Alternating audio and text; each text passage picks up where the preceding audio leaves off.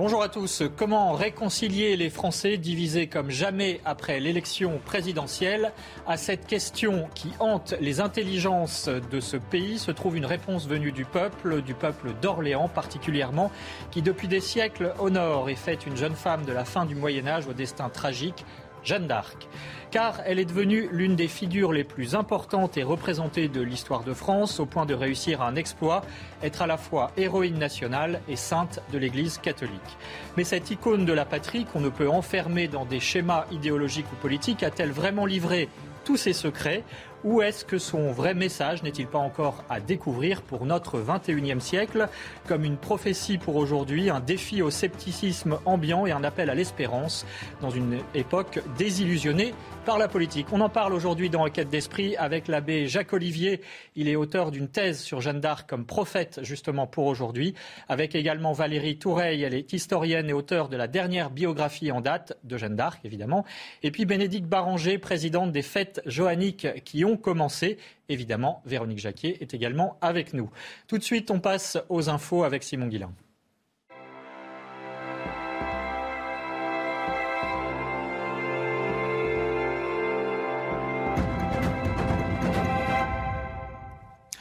Bonjour Simon Guillain. Après le vote de la présidentielle, comment se positionnent les catholiques en politique? Bonjour Amérique et bonjour à tous. Il y a une semaine, jour pour jour, Emmanuel Macron a été, a été réélu pour un second mandat et les catholiques se sont prononcés en faveur du président sortant à 55%. Mais par rapport à 2017, ils sont plus nombreux à avoir voté pour Marine Le Pen. L'analyse de Guillaume Bernard, il est politologue et enseignant. Il y a les deux enjeux euh, que l'on peut euh, identifier. Le premier, c'est qu'il y a un sentiment euh, d'appartenance sociale, idéologique, qui est de plus en plus fort dans le sens où, évidemment, dans l'ensemble de la population, les questions éthiques, morales, eh bien, euh, sont euh, en disparition. Et donc il y a euh, un, réflexe d'une certaine manière communautariste. Et puis il y a un deuxième élément qui mérite d'être indiqué, c'est évidemment le fait qu'il y a un réflexe identitaire dans le sens où le catholicisme faisant partie eh bien, de l'identité française, historiquement parlant, indépendamment de sa pratique religieuse ou, je dirais, de ses croyances intimes, et, et par conséquent, eh bien, il y a un vote pour des candidats nationaux. On l'a vu au premier tour avec Éric Zemmour et Marine Le Pen et au deuxième tour pour Marine Le Pen, en lien justement avec cette question euh, identitaire. Et on connaît depuis lundi le nouvel archevêque de Paris. Il s'agit de Monseigneur Laurent Ulrich et ancien archevêque de Lille. À 71 ans cette année, il succède à Monseigneur Michel Aupetit, dont le pape avait accepté la démission le 2 décembre dernier. On écoute un extrait de sa première intervention en direction des Parisiens et les premières missions qu'il se fixe.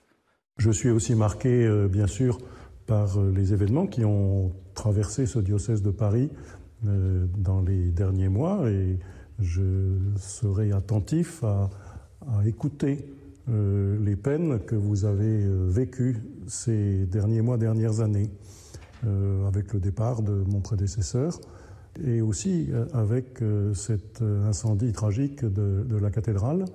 Notre-Dame de Paris occupe une telle place dans le cœur des Parisiens, euh, des Français et de beaucoup de monde à travers le monde que je sais bien que le destin de cette cathédrale a quelque chose de, très fort à apporter, un témoignage extraordinaire.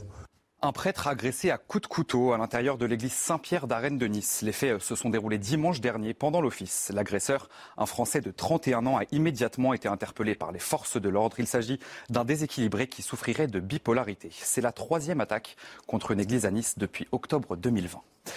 Notre-Dame comme vous ne l'avez jamais vu. Une visite virtuelle de l'édifice est proposée jusqu'au 29 mai prochain à l'espace Grande Arche de la Défense.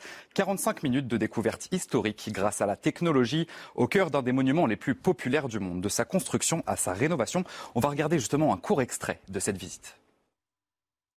Aussi, lorsqu'au détour de la rue Neuve, le pèlerin ou le visiteur de passage l'aperçoit, approchons-nous pour le rencontrer. Et à travers euh, cette visite, le metteur en scène a voulu donner aux visiteurs un accès inédit dans les endroits presque cachés de la cathédrale. On l'écoute.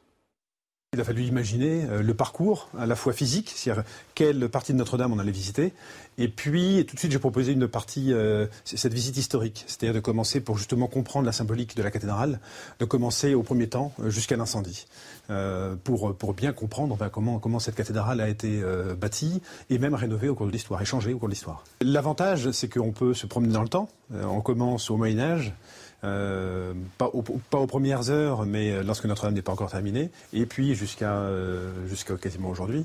Et ça permet surtout de proposer au public la visite d'endroits euh, auxquels il n'a pas accès en temps normal. donc notamment la charpente, et puis différents endroits du, monument. Donc c'est ce qui permet d'aller plus loin que, la visite normale, et surtout de proposer donc ce grand parcours dans l'histoire de Notre-Dame. Et enfin, la nouvelle doyenne de l'humanité est française. Il s'agit de Sœur André, 118 ans, née le 11 février 1904. Elle vit aujourd'hui dans un EHPAD à Toulon, dans le Var. Retour sur les moments forts d'une vie donnée aux autres. Clara Zetoun avec Alice Delage. Sœur André, 118 ans, nouvelle doyenne de l'humanité. Lucille Randon, née à Alès en 1904. Gouvernante puis institutrice, elle rentre dans les ordres à 40 ans et s'occupe d'orphelins et de personnes âgées dans la France d'après-guerre. Une vie vouée aux autres qui lui manque aujourd'hui. J'aimais faire danser les enfants et je ne veux plus. Sœur André s'est longtemps occupée des pensionnaires dans son EHPAD, un destin marqué par la charité chrétienne qu'elle souhaite pour l'humanité. Bon Dieu fasse que les gens s'entraident et s'entraînent et s'aiment au lieu de se haïr. Quant à son secret de longévité, pour Sœur André, il n'y a qu'une seule explication. Oh, ça alors, c'est le bon Dieu qui le sait. Ah ouais Parce que on dit que le travail, ça vous tue. Moi, je dis qui fait, fait vivre. Nouvelle doyenne de l'humanité, reste à savoir si Sœur André aura le record de longévité toujours détenu par Jeanne Calment, décédée à 122 ans. Et voilà pour l'essentiel de l'actualité cette semaine. C'est à vous, Emmerich, pour la suite d'Enquête d'Esprit. Merci Simon Guillain. Retour euh, sur le plateau de cette émission. Comment Jeanne d'Arc nous parle-t-elle encore aujourd'hui? Qu'a-t-elle à nous dire. On en parle avec l'abbé Jacques Olivier. Bonjour Monsieur l'abbé, merci d'être avec nous. Vous êtes euh, prêtre, membre de la fraternité sacerdotale Saint-Pierre et docteur en théologie, auteur d'une thèse sur Jeanne d'Arc, justement le prophétisme politique et ecclésial de Jeanne d'Arc. C'est le sujet de votre thèse publiée au CERF. Vous nous direz justement en quoi Jeanne d'Arc peut être considérée comme une prophète pour aujourd'hui. Avec euh, nous également Bénédicte Baranger. Bonjour Madame, merci d'être avec nous. Vous êtes la présidente depuis sept ans des fêtes johanniques qui ont commencé le 29 avril dernier. Ce sera jusqu'au 8 mai. Vous nous en parlerez et puis vous nous direz aussi parce que euh, vous avez été Jeanne d'Arc en 1975. Quelle émotion cela procure. Avec nous également Valérie Touraille, bonjour. Merci d'être avec nous. Vous êtes professeur d'histoire du Moyen Âge à l'université de Cergy, auteur en 2020 de la dernière biographie en date sur Jeanne d'Arc, la plus complète puisque vous y évoquez notamment son enfance. Euh, ça s'appelle Jeanne d'Arc, publié chez Perrin et vous nous direz quel regard neuf vous apportez sur cette jeune femme au destin hors du commun. Et puis avec nous toujours euh, Véronique Jacquier, journaliste. Bonjour Véronique. Bonjour à tous. Alors, ce que je vous propose pour commencer cette émission, eh bien, euh, c'est de nous rendre à Orléans, justement, juste avant le début euh, des fêtes johanniques, le 29 avril dernier. Simon Guillain a assisté à la répétition de la cérémonie de l'épée avec la nouvelle Jeanne de cette année. Regardez. Les fêtes johanniques ont commencé ce vendredi à Orléans. Et cette année, c'est Clotilde Forgeau d'Arc qui a été choisie pour se mettre dans la peau de Jeanne d'Arc. Clotilde a 15 ans. Elle est descendante de la famille de la pucelle d'Orléans. Ah bah, je suis super excitée, mais euh, bah, il y a un petit peu d'appréhension de comment ça va se passer ou, quoi, mais euh, c'est géré, donc c'est bon. C'est une sainte que je prie euh, dans tous les cas beaucoup, et puis bah, c'est vrai qu'elle fait un peu partie de ma famille quand même et de mon quotidien. Une expérience bouleversante dont peut témoigner sa prédécesseur il y a un an. Raphaël a grandi dans la peau de Jeanne d'Arc. Je suis très fière de comment ça a, été, ça a évolué aussi. Et je pense que si je retourne il y a deux ans, euh, en 2020, où je quand voulais candidater pour Jeanne et je me disais on, on tente le tout pour le tout, on verra bien. Je ne m'attendais pas du tout à ce que je suis aujourd'hui. Honnêtement, moi, ma foi, elle a été beaucoup demandée lors de cette aventure. Comme toutes les Jeannes depuis 593 ans, Clotilde sera la gardienne de l'épée jusqu'à l'année prochaine. Voilà la ferveur populaire des fêtes johanniques. Bénédicte Baranger, vous êtes la présidente des fêtes johanniques. Et euh, la particularité de cette manifestation très festive et populaire, c'est donc que les autorités civiles et religieuses euh, sont associées et a priori travaillent main dans la main. Ça continue encore aujourd'hui? Ça continue parfaitement bien. C'est la particularité de nos fêtes à Orléans. Le civil, le militaire et le religieux cohabitent harmonieusement. Les trois ordres donc Les trois ordres, voilà. Quel que soit le politique, toujours euh, ces fêtes ont existé. Alors euh, les personnalités et les, les idées profondes de chacun, bien sûr, se, se, vivent. Mais à chaque fois, il y a toujours cette volonté de maintenir l'esprit de Jeanne d'Arc qui est au-dessus de tout. Et qui les réunit. Voilà, Jeanne d'Arc ne descend pas au niveau des combats euh, politiques ou du suffrage, elle est au-dessus. Et c'est ça qui nous anime. Ce qui est intéressant, Valérie Touraille, en tant qu'historienne, c'est qu'à Orléans, cette ferveur populaire, elle a commencé très tôt et même avant euh, la mort de Jeanne d'Arc. Elle commence dès le début de l'épopée. En fait, dès, couleurs, on voit bien qu'il y a autour d'elle euh, eh bien, cette adhésion. Euh, il, y a, des habitants de vos couleurs qui vont lui apporter des vêtements, qui vont euh, contribuer aussi à son équipement. Évidemment, à Orléans, quand elle arrive, on se méfie d'ailleurs hein, de, cet attroupement euh, populaire et on sait ce qu'il en découlera, puisqu'il y a une telle presse autour de Jeanne, de son étendard. Elle arrive la nuit et euh, voilà, son étendard prend feu. Abbé Jacques Olivier, euh, Jeanne d'Arc, c'est une figure très connue. Hein. Bon, on reviendra évidemment sur les détails de son parcours avec Véronique Jacquier notamment tout à l'heure, mais d'ores et déjà, 500 ans après, finalement, à quoi sert Jeanne d'Arc euh, Parce que euh, pourquoi est-ce que Dieu serait intervenu dans une querelle dynastique entre la France et l'Angleterre euh, Est-ce que finalement Jeanne d'Arc c'est une épopée militaire qui se termine mal uniquement ou il y a autre chose?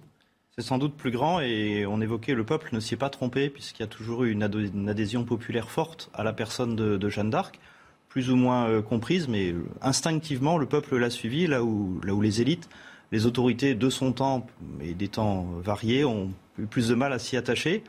Euh, pour ma part, je pense que Jeanne d'Arc a un message, effectivement, qu'elle est venue délivrer au roi, aux autorités euh, civiles et militaires, religieuses, et euh, dont la, chevauchée historique, l'épopée historique en est un, peu le signe, le, témoignage. Il fallait l'écouter parce qu'elle a fait quelque chose de grand. Et il faut l'écouter également pour aujourd'hui. On, en parlera au cours de cette émission. Bénédicte Baranger, qu'est-ce qui explique qu'aujourd'hui encore, il y ait cette ferveur populaire? Vous en êtes la première témoin hein, en tant que présidente des fêtes joanniques. Euh, qu'est-ce qui fait qu'il y a encore une ferveur populaire à Orléans, mais même au-delà? Il y a aussi des fêtes joanniques à Reims, par exemple. Il y a des fêtes joanniques euh, partout où elle est passée. Que ce soit la plus petite commune qui célèbre Jeanne d'Arc, et le, terme de célébrer est, fort. C'est-à-dire qu'on vient vraiment se mettre dans l'esprit de celle à qui on rend hommage. Donc on la célèbre profondément. Dans la moindre petite commune où elle est passée, on célèbre Jeanne d'Arc. pourquoi? Parce que Jeanne d'Arc a un message qui est au-dessus de tout. Elle rassemble et on a besoin, à notre époque, comme à l'époque de Jeanne d'Arc, la preuve, on a besoin d'un élément, d'une personne qui rassemble avec un esprit qui nous tire vers le haut et non pas vers nos combats purement humains qui parfois sont pas toujours très beaux. Alors il y a une dimension de Jeanne, et, euh, ça a été euh, euh, évoqué indirectement dans le reportage, c'est que la Jeanne choisie chaque année doit être catholique ça fait partie de son cahier des charges. Ça fait partie de son cahier des charges. On ne peut pas, euh, on ne peut pas faire figurer Jeanne d'Arc, qui est une figure, euh, une sainte, comme vous l'avez dit, sainte de la sainte de l'Église, hein, héroïne de la nation, mais elle l'est. Et donc, euh, il faut qu'elle soit catholique, parce que je pense que pour comprendre la totalité de l'esprit de Jeanne d'Arc, on ne peut le comprendre que si on a la foi.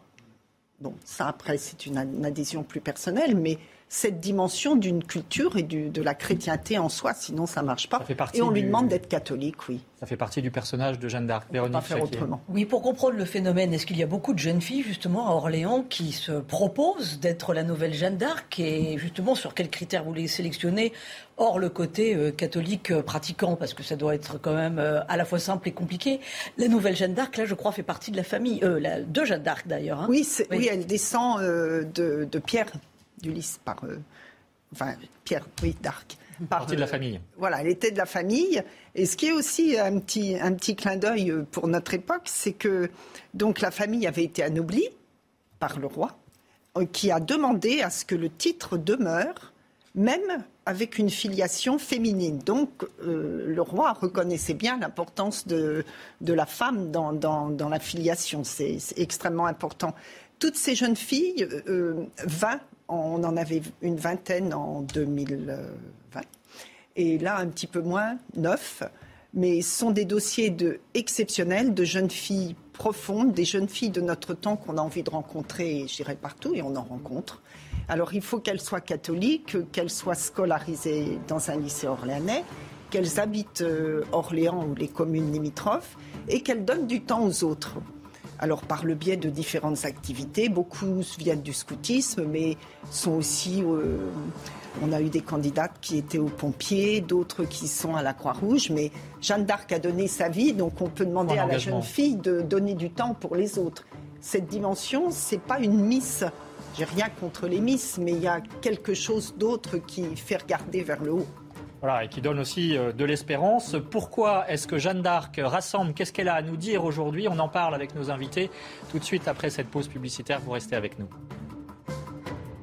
De retour dans l'émission Enquête d'esprit, nous parlons de Jeanne d'Arc et de ce qu'elle a à nous dire pour aujourd'hui, en 2022. En quoi est-elle prophète à l'égard du politique, du religieux? Et puis en quoi aussi est-elle une figure d'unité à travers l'histoire On en parle avec nos invités, l'abbé Jacques Olivier. Il est l'auteur de Le prophétisme politique et ecclésial de Jeanne d'Arc au CERF. Valérie Toureille, auteur de Jeanne d'Arc, d'une biographie chez Perrin. Et puis Bénédicte Baranger, la présidente des Fêtes Joanniques et Véronique Jacquier. Justement, Véronique, euh, commençons par euh, explorer ou, donner quelques repères quand même pour nos téléspectateurs sur cette vie de Jeanne d'Arc qui a été un peu une comète. Hein, euh, elle est morte très jeune. Mais en quelques dates, retracez-nous, s'il vous plaît, son parcours.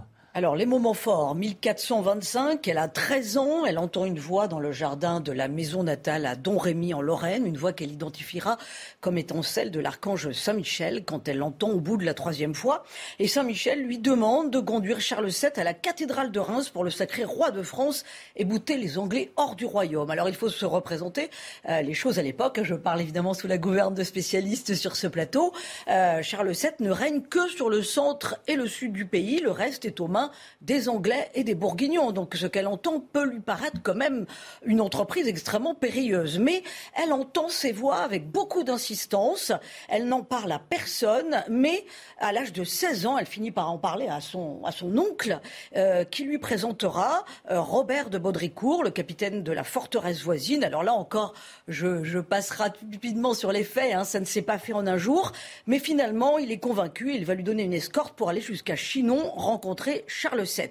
Alors, célèbre rencontre à Chinon avec le roi Charles VII. Ensuite, pour aller jusqu'à Reims, il faut passer par euh, euh, par Orléans. Pourquoi? Parce que la ville d'Orléans euh, sert de verrou sur le bord de la Loire et elle est aux mains des Anglais. Et évidemment, on ne va pas jusqu'à Reims sans passer par Orléans et passer sur la Loire. Et on connaît tous cet épisode célèbre, victoire de Jeanne, le 8 mai 1429 donc euh, qui prend la ville aux Anglais et ça la conforte dans sa mission divine. À partir de là, arrivé à Reims, dans la cathédrale Charles VII est sacré le 17 juillet 1429 avec le Saint-Crème. Il fallait aller vite parce que à Notre-Dame de Paris, les Anglais font sacrer le jeune Henri VI, mais un seul couronnement est valable, celui qui a le caractère le plus sacré avec la Sainte Ampoule.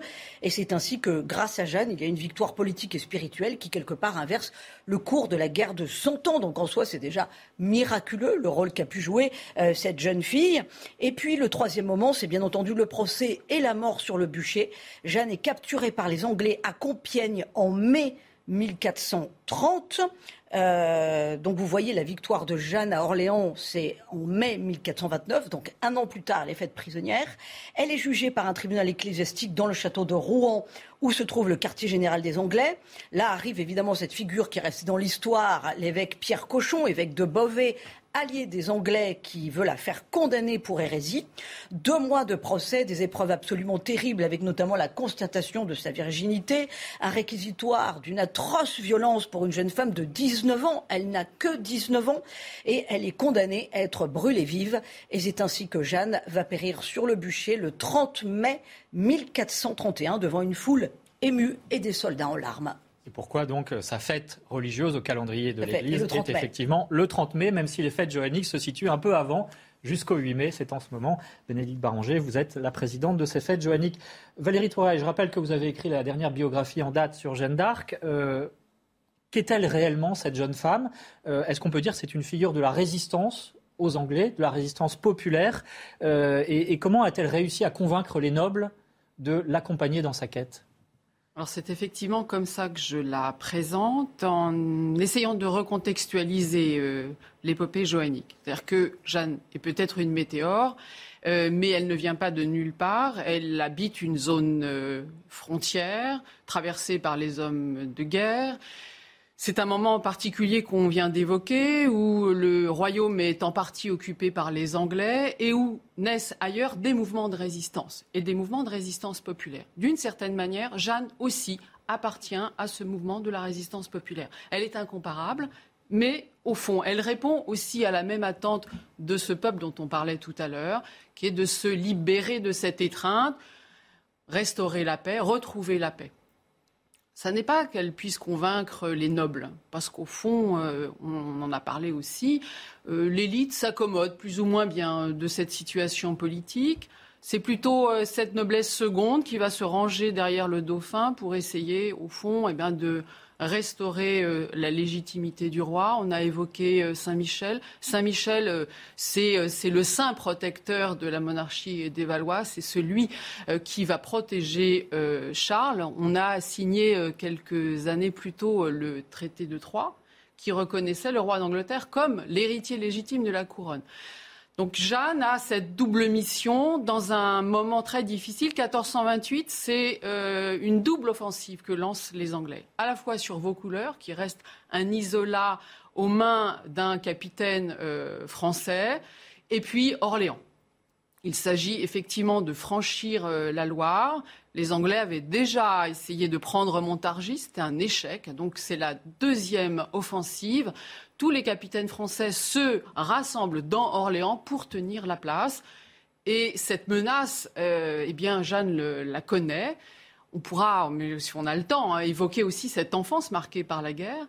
Et au fond, la mission de Jeanne, c'est une mission religieuse, mais c'est aussi une mission euh, militaire. Alors justement, euh, on est obligé de passer très vite, hein, malheureusement, mais euh, Abbé Jacques Olivier, on peut se poser aussi une question d'un point de vue religieux. Est-ce que euh, sa mission politique était de faire sacrer Charles VII comme le représentant légitime de la monarchie en France à Reims? Après ce sacre, les voix de Jeanne d'Arc s'arrêtent. Donc finalement, est-ce que sa mission est terminée? Est-ce qu'elle-même n'a pas voulu aller au-delà de ce que finalement la providence divine lui demandait?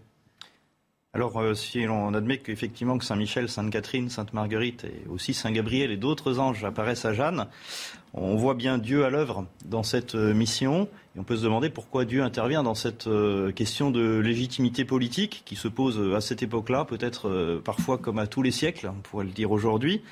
Et le sacre est bien sûr au cœur de cette mission politique, de ce message. À l'époque de Jeanne d'Arc, le sacre est déjà un petit peu en désuétude. Bien sûr, tout le monde est sacré mais on ne considère plus la chose comme très importante d'un point de vue religieux. Et Jeanne vient redire, ce qui fait le roi, c'est le sacre, c'est-à-dire cette onction divine que euh, Dieu vient euh, manifester par le ministère de l'Église. Ce n'est pas l'Église qui donne le pouvoir, bien évidemment, mais on, on, considère que ça donne une forte légitimité. Et là, on est à cette époque-là dans une querelle d'hérédité. Donc, savoir qui est le plus légitime selon la loi des hommes, l'hérédité, euh, l'ascendance pour gouverner. Euh, néanmoins, cette mission de, Jeanne ne s'arrête pas nécessairement, je crois, au, sacre. C'est l'objet de, ma thèse. C'est qu'elle continue, après le sacre, les, voix continuent à lui apparaître, à l'accompagner donc jusqu'au dernier jour. Elle, le raconte, il y a des témoignages très précis dans le, procès dont on a les minutes. Et cette mission, c'est certainement aussi de parler à l'Église, cette fois-ci donc également aux, prêtres, aux évêques, à l'Université de Paris devant laquelle elle est jugée, et avec un certain nombre de, réponses absolument magnifiques. Et par exemple, la plus connue d'entre elles qui va avoir lieu dans ce cadre, que tout le monde a sans doute déjà entendu, qui est Dieu premier servi. Messire Dieu premier servi. Messire Dieu, c'est pour même dire le Christ. Il s'agit là du Christ roi qui doit être premier servi.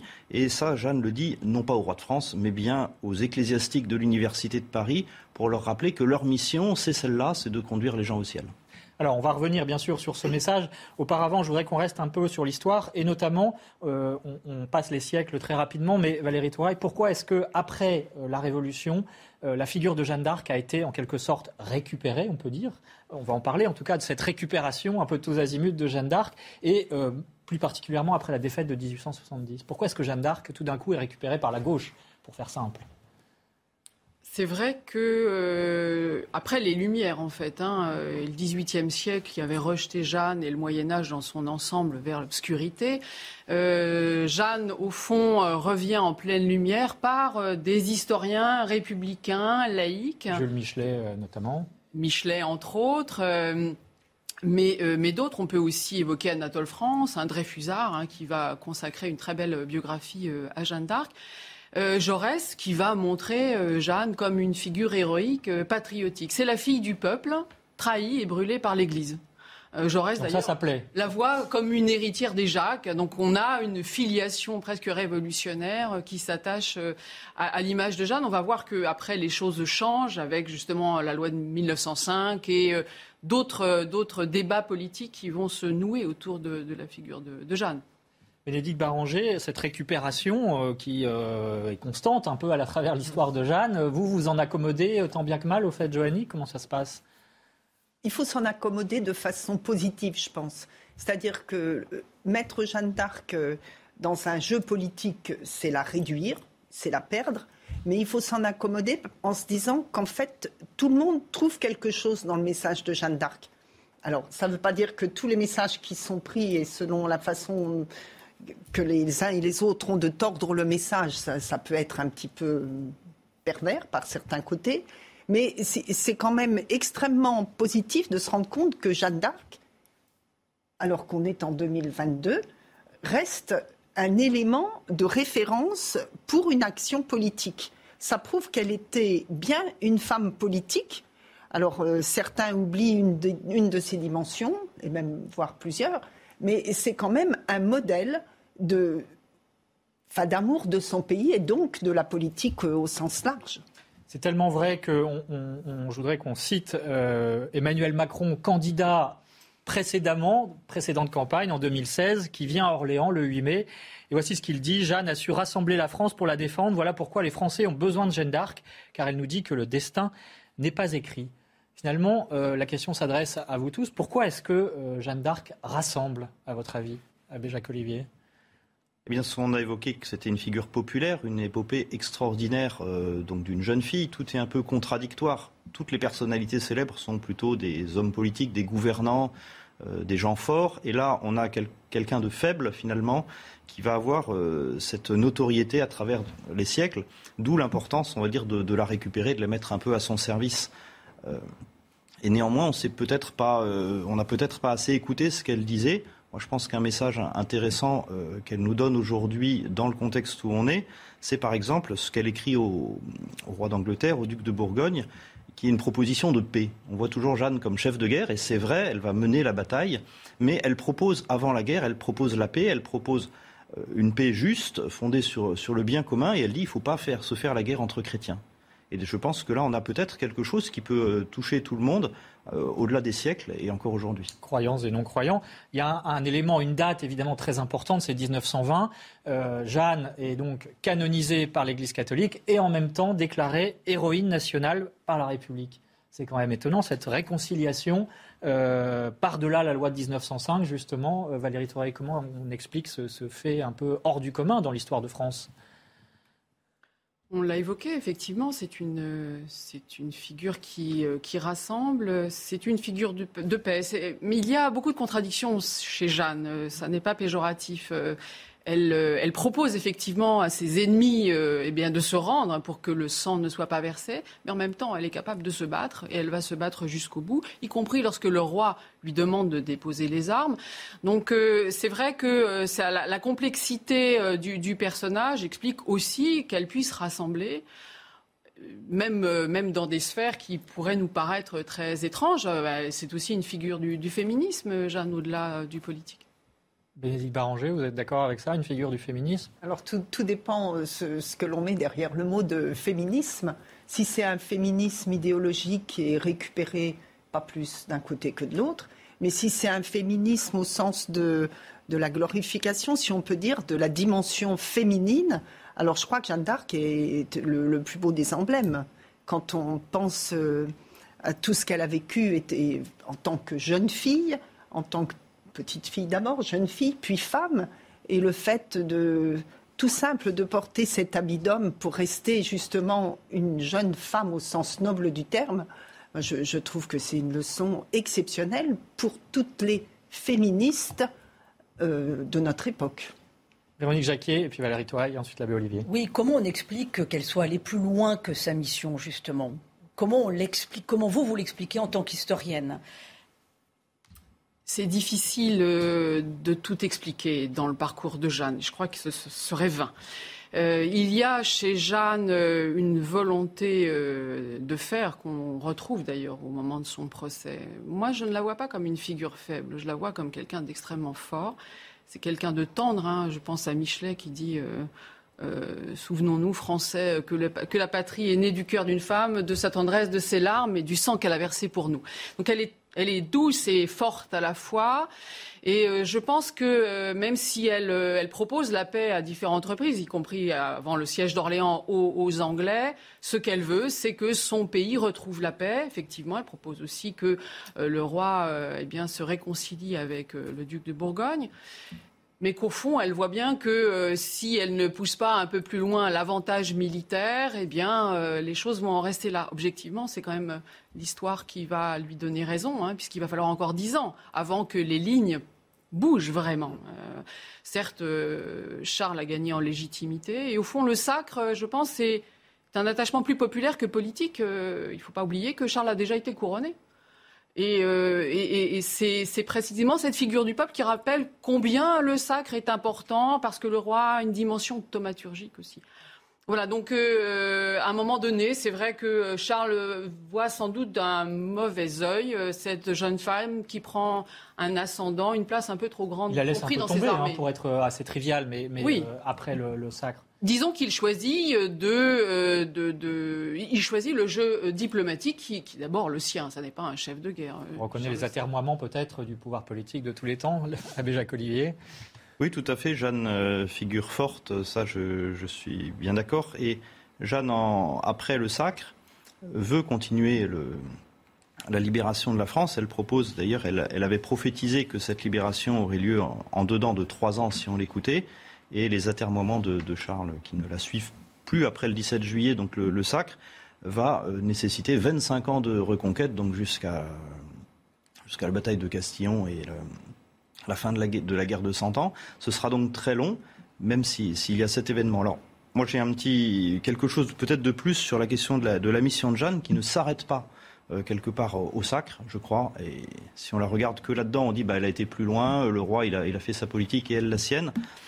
Jeanne, en fait, obéit toujours à ses voix. Et ça, toute sa vie, elle va avoir cette fidélité à écouter ce que le ciel lui dit. Elle veut le faire absolument et totalement. Et quand ses voix lui ont dit de faire quelque chose, elle le fait. Et quand ses voix lui disent de continuer, elle le fait après le sacre. Quand ses voix vont lui dire euh, tout ce qu'elle a à répondre ou tout ce qu'elle a à témoigner, de ne pas quitter l'habit d'homme, par exemple, pendant son procès, qui est un petit peu un aspect un point de fixation sur sa mission, elle va obéir jusqu'au bout avec deux moments peut-être un peu de, faiblesse, la tentative d'évasion qu'elle n'avait pas le droit de faire, peut-être parce qu'elle devait parler justement à ces gens d'église, et puis la fameuse scène au cimetière de Saint-Ouen où elle va euh, marquer une euh, laisser croire finalement peut-être qu'elle abjure, qu'elle se soumet, là euh, ce qu'elle n'a pas fait en réalité, mais elle le laisse croire. Et du coup bon, on voit cette fragilité quand même qui peut apparaître à certains moments, mais ça reste une femme forte et je dirais une, une personne très obéissante. C'est vraiment peut-être le cœur de sa sainteté, son obéissance à ce que Dieu lui demande. Et c'est ça qui lui donne cette force dont on parlait? Oui, parce qu'elle est convaincue que de la justesse de ce qu'elle fait toujours, et les prophéties qui s'accomplissent, tout ce qu'elle dit qui s'accomplit, euh, tout ce que ses voix lui ont dit de faire, cette présence permanente qu'elle a du, ciel à ses côtés, je crois, lui donne une, grande confiance dans ce qu'il faut faire, même s'il y a des moments quand même de, doute. Elle s'en plaint aussi dans ses prières à certains moments mais quand même, elle a une confiance absolue dans le ciel. J'aimerais, euh, Bénédicte Baranger, donc je rappelle, vous êtes la présidente des, fêtes Joanny, que vous nous disiez un petit peu, justement, on a entendu, c'est Jeanne euh, qui incarne chaque année donc le personnage de Jeanne, et comment vivent-elles ce message à la fois politique et religieux, plus de 500 ans après finalement, comment le, transcrivent-elles dans leur propre vie ou témoignage? Je crois que les, enfin, les conditions de, désignation de cette jeune fille font que on a déjà des jeunes filles qui sont ancrées dans une belle culture globale, c'est-à-dire euh, avec, avec cette dimension chrétienne, et euh, elles arrivent à, transmettre justement toutes ces dimensions de Jeanne d'Arc, comment elles le vivent? Elles sont toutes les mêmes quand elles sont dans l'armure, apparemment, mais pourtant, c'est des personnalités très, très différentes. Mais justement, elles ont l'art, par leur euh, figuration, de, de montrer, de témoigner de, toutes ces dimensions de Jeanne d'Arc et elles le vivent de façon euh, heureuse, joyeuse et pas forcément de façon, je dirais pas très réfléchie, mais de façon très naturelle. Voilà. Est-ce qu'elles ont envie de sauver la France, pour être très clair Est-ce qu'elles ont alors, dire ça aujourd'hui, c'est quand même euh, difficile. Enfin, on est quand même dans une situation difficile, oui, faut le dire aussi. Oui, mais à cet âge-là, c'est difficile. Mais oui, ce sont des jeunes filles qui sont attachées à la France, à leur culture, à leur pays et en premier, et c'est bien, à leur ville. Parce que c'est voilà, c'est le départ. Je pense que faire naître ce sentiment de nos origines, donc de notre ville, est important et elles l'ont tout à cœur de façon assez émouvante et extraordinaire. Je vous propose à présent d'écouter Jacques Trémollet de Villers, qui est avocat et également euh, féru de Jeanne. Il a écrit notamment un commentaire du procès euh, de Jeanne d'Arc euh, extrêmement intéressant, aux belles lettres. Et voici ce qu'il dit justement sur cet attrait de Jeanne d'Arc en direction de la jeunesse. Elle parle beaucoup plus à nos jeunes que tous les hommes politiques aujourd'hui. Parce qu'elle incarne d'abord un idéal qui est le plus haut, puis parce qu'il ne faut pas oublier que la France est un royaume dont le Christ est le roi. Après, il peut y avoir des républiques, des élections, mais ça, c'est autre chose. Mais dans l'essence, la France est un royaume dont le Christ est le roi, et c'est Jeanne qui l'a proclamé, et elle reste dans l'histoire comme celle qui a proclamé euh, le, Christ, roi de France. Et c'est pour ça que le pape l'a fête patronne secondaire de la France. Et ce qui était vrai il y a un siècle est euh, aussi vrai aujourd'hui. En tout cas, je parle pour les jeunes chrétiens. C'est-à-dire? Ben, Je dis que les jeunes chrétiens que je connais, et avec énormément d'enthousiasme, et de connaissance profonde de l'histoire de Jeanne. Eh bien, ils me disent ce que m'a dit une jeune euh, musulmane dans une école euh, où j'ai fait cette conférence dans une classe de, de, troisième, où en sortant, elle m'a pris par le bras, elle m'a dit Monsieur, je veux être Jeanne d'Arc, je veux être Jeanne d'Arc. Voilà. Et pourquoi est-ce qu'elle vous a dit ça? Parce que c'était, elle était enthousiaste de, de, la personne de Jeanne et de, et, de sa mission et, et, de son héroïsme et, de son charme aussi. Voilà, euh, l'avocat Jacques Trémollet de Villers, auteur du procès de Jeanne d'Arc aux éditions Belles Lettres. Euh, Abbé Jacques Olivier, venons-en à son message euh, fondamental et, encore valable pour aujourd'hui. Que dit-elle notamment aux hommes politiques d'aujourd'hui, hommes et femmes politiques? Politique est faite de stratégie marketing plus que de réelle vision, on peut le dire. Que nous dit-elle? Que dit-elle aujourd'hui en 2022 je crois qu'il y a un message autour du, bien commun, justement, quand elle vient euh, redonner cette euh, dimension du, au roi par le sacre. Elle l'invite aussi à être au service de son peuple, de tout son peuple. Et cela, on peut poser la question de, l'unité. À l'époque de Jeanne, la France est un pays divisé entre différentes factions, différents partis, le parti armagnac, bourguignon, euh, parti français, anglais. Comme quoi, rien ne change. Et Jeanne vient justement proposer, dire, il ne peut y avoir de vraie paix que s'il y a unité. Donc il peut y avoir un bien commun, et ça, un dirigeant, euh, quel que soit le, temps, peut l'entendre. Pour être au service de son peuple, il faut identifier le bien de, ce peuple. Et Jeanne va, on évoquait, Maître Trémollet évoquait la, figure du, Christ roi, parce que le Christ est vrai roi de France, le roi est son lieutenant, et ce manifeste politique, on pourrait dire, il est exprimé sur l'étendard, qui est une de Jeanne d'Arc, qui est une forme de synthèse de son message imagé aussi pour le peuple, que la foule peut lire et entendre avec les, critères du Moyen Âge, où on voit le Christ roi siégeant sur les nuées, sur le semis de lys d'or du royaume de France, et euh, vénéré par les deux anges, Saint Michel et Saint Gabriel, qui sont là autour, comme un peu veillant euh, à ses destinées. Véronique Jacquet. Oui, Jeanne d'Arc montre sans doute que le courage fait partie en principe de la politique. Hein. Moi, c'est ce que je retiens quand même de Jeanne d'Arc pour, euh, pour euh, les, temps euh, que nous vivons. mais ça a été une figure, son culte s'est développé après la Première Guerre mondiale. Hein. C'était une figure très très forte pour les poilus dans les tranchées. Dans le sillage de sa canonisation, on a réfléchi à en faire, à faire de, de Jeanne d'Arc patronne secondaire de la France, un 14 juillet bis où on l'aurait mis en avant, où on lui aurait finalement rendu un culte républicain. Et pourquoi ça ne s'est pas fait finalement? Pourquoi c'est tombé en désuétude cette idée-là?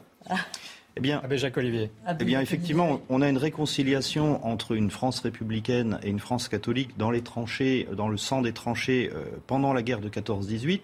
À la sortie de la guerre, le vieux projet de loi qui était de, qui date de Maurice Barrès, donc de 1870, qui a mis 50 ans à accoucher, va être voté pour cette fameuse fête du patriotisme le 14 juillet.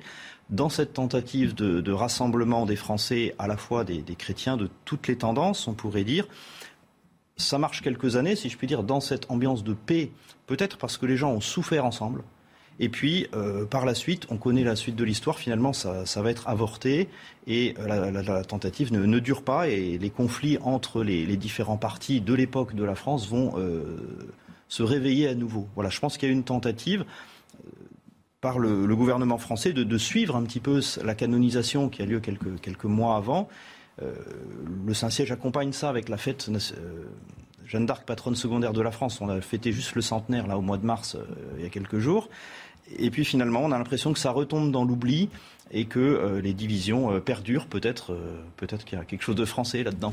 Bénédicte Baranger, que nous dit Jeanne d'Arc de cette fameuse laïcité dont on parle tant, à la française peut-être, de la distinction en tout cas des domaines spirituels et temporels et de leur juste articulation, à votre avis? Alors, à Orléans, cette laïcité se vit paisiblement et harmonieusement. C'est-à-dire que nos fêtes, quelle que soit la couleur politique du maire, se déroulent de la même façon, avec des nuances de personnalité évidemment de, chacun.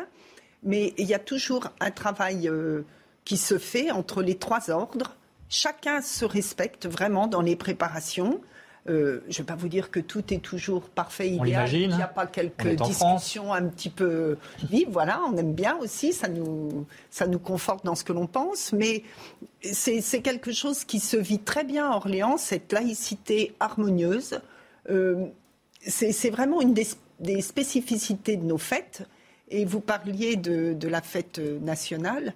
Il faut savoir que le défilé militaire des fêtes de Jeanne d'Arc à Orléans est le deuxième défilé militaire de France, après celui du 14 juillet à Paris. Donc c'est dire que Jeanne d'Arc est reconnue dans toutes ses dimensions. Et je pense que la plus belle des laïcités, c'est justement euh, cette harmonie entre toutes les dimensions. Ça existe et ça peut bien se passer. C'est aussi le, ça peut. le message. On, pourrait en prendre un exemple en plus haut lieu. Voilà, exactement. Il nous reste quelques minutes. Euh, Abbé Jacques Olivier, je voudrais qu'on s'intéresse au message religieux, cette fois euh, spirituel même, de Jeanne d'Arc, puisque vous dites c'est une prophète également pour l'Église, hein, vous nous l'avez dit, mais euh, que nous dit-elle? Et, et euh, est-ce qu'on peut dire aussi qu'elle a été martyre et spécificité martyre par l'Église, ce qui est quand même arrivé peu dans l'histoire depuis 2000 ans est presque une contradiction. Eh bien oui, euh, qu'est-ce que c'est être prophète? C'est dire quelque chose au sens large, annoncer un message. Au sens un peu restreint, on entend ça souvent, mais c'est vrai aussi chez Jeanne d'Arc, annoncer des événements futurs qui se réalisent. Jeanne d'Arc vient parler un peu à l'université de Paris, qui à l'époque se, considère un peu au-dessus de tout, comme éclairant son, siècle. C'est le grand soleil de la chrétienté, si vous voulez. Donc c'est les grands intellectuels de son temps, dont certains iront même au concile de Bâle quelques jours plus tard, à la fin de son procès. Elle vient leur dire, écoutez, faites attention, vous euh, les prêtres, vous les évêques, votre travail, c'est de sanctifier les gens, de donner la grâce, d'amener au ciel, et pas de vous mêler d'abord de politique, pas d'être ni servile, ni favorisant, ne pas être les clercs d'un parti, que ce soit clair d'un parti anglais ou d'un parti français, peu importe au fond, mais ce n'est pas votre travail. Euh, restez finalement dans votre domaine, il y a quelque chose peut-être même déjà d'assez moderne euh, là-dedans, et ne, ne, cherchez pas les postes et les places, cherchez, euh, on pourrait dire, le royaume de Dieu d'abord. C'est ça le Dieu premier servi. Occupez-vous de ça et laissez les politiques gérer la question politique. Donc on a à la fois une, vraie séparation, il n'y a pas de confusion dans les pouvoirs, dans une unité qui est vécue à l'époque euh, d'une manière peut-être bien meilleure que, que maintenant, entre l'unité entre le pouvoir euh, religieux et le pouvoir politique, mais elle redonne un petit peu à chacun sa place. Comme disait déjà le Christ, peut-être rendez à César ce qui est à César, à Dieu ce qui est à Dieu. On retrouve ce type euh, d'accent et de message. Et des évêques de son temps comme peut-être beaucoup de différentes époques, peut-être ne reçoivent pas bien ce message. Ils sont dans cette servilité au message. voilà, le, procès de Jeanne, c'est un procès organisé par l'autorité politique anglaise qu'il fait faire par l'autorité religieuse pour discréditer un acte religieux, à savoir le sacre. Donc on est dans une confusion totale et un certain nombre de clercs participent à cela. Et euh, Jeanne vient leur dire non. Alors ils refusent ce message, bien évidemment. On connaît la fin de l'histoire. Jeanne meurt donc martyre. Elle est condamnée par le tribunal d'inquisition avec même des erreurs de procédure assez fortes, puisque c'est même le monseigneur Cochon et cardinal d'Angleterre qui l'envoie sur le bûcher. Elle, ne repasse même pas par l'autorité civile qui aurait dû, qui pourtant est là, qui l'aurait fait, mais on a tellement mélangé les choses que finalement, effectivement, on pourrait dire qu'elle donne sa vie, en ce sens-là, elle est martyre, pour euh, le message qu'elle venait porter de par Dieu. Alors évidemment, quand en 1920 on la canonise, on sort juste de la controverse avec de la séparation de l'Église et de l'État. C'est un petit peu délicat de parler de ça, et donc euh, l'Église choisira de ne pas le faire et de mettre en valeur davantage ses, vertus de vierge, ses vertus héroïques, etc., pour en donner une image peut-être euh, plus profonde et ne pas se faire attaquer sur ce sujet en disant bah, vous l'avez martyrisé, maintenant vous la canonisez. Peut-être est-ce un débat pour demain. C'est encore quelque chose à discuter. Véronique Jacquier, avant de conclure en quelques secondes, euh, des conseils de lecture que vous nous donnez Eh bien, justement, il faut lire France catholique où il y a un reportage sur les fêtes joanniques à Orléans. France catholique euh, qui vous propose aussi une réflexion sur l'ancrage du prêtre dans sa paroisse.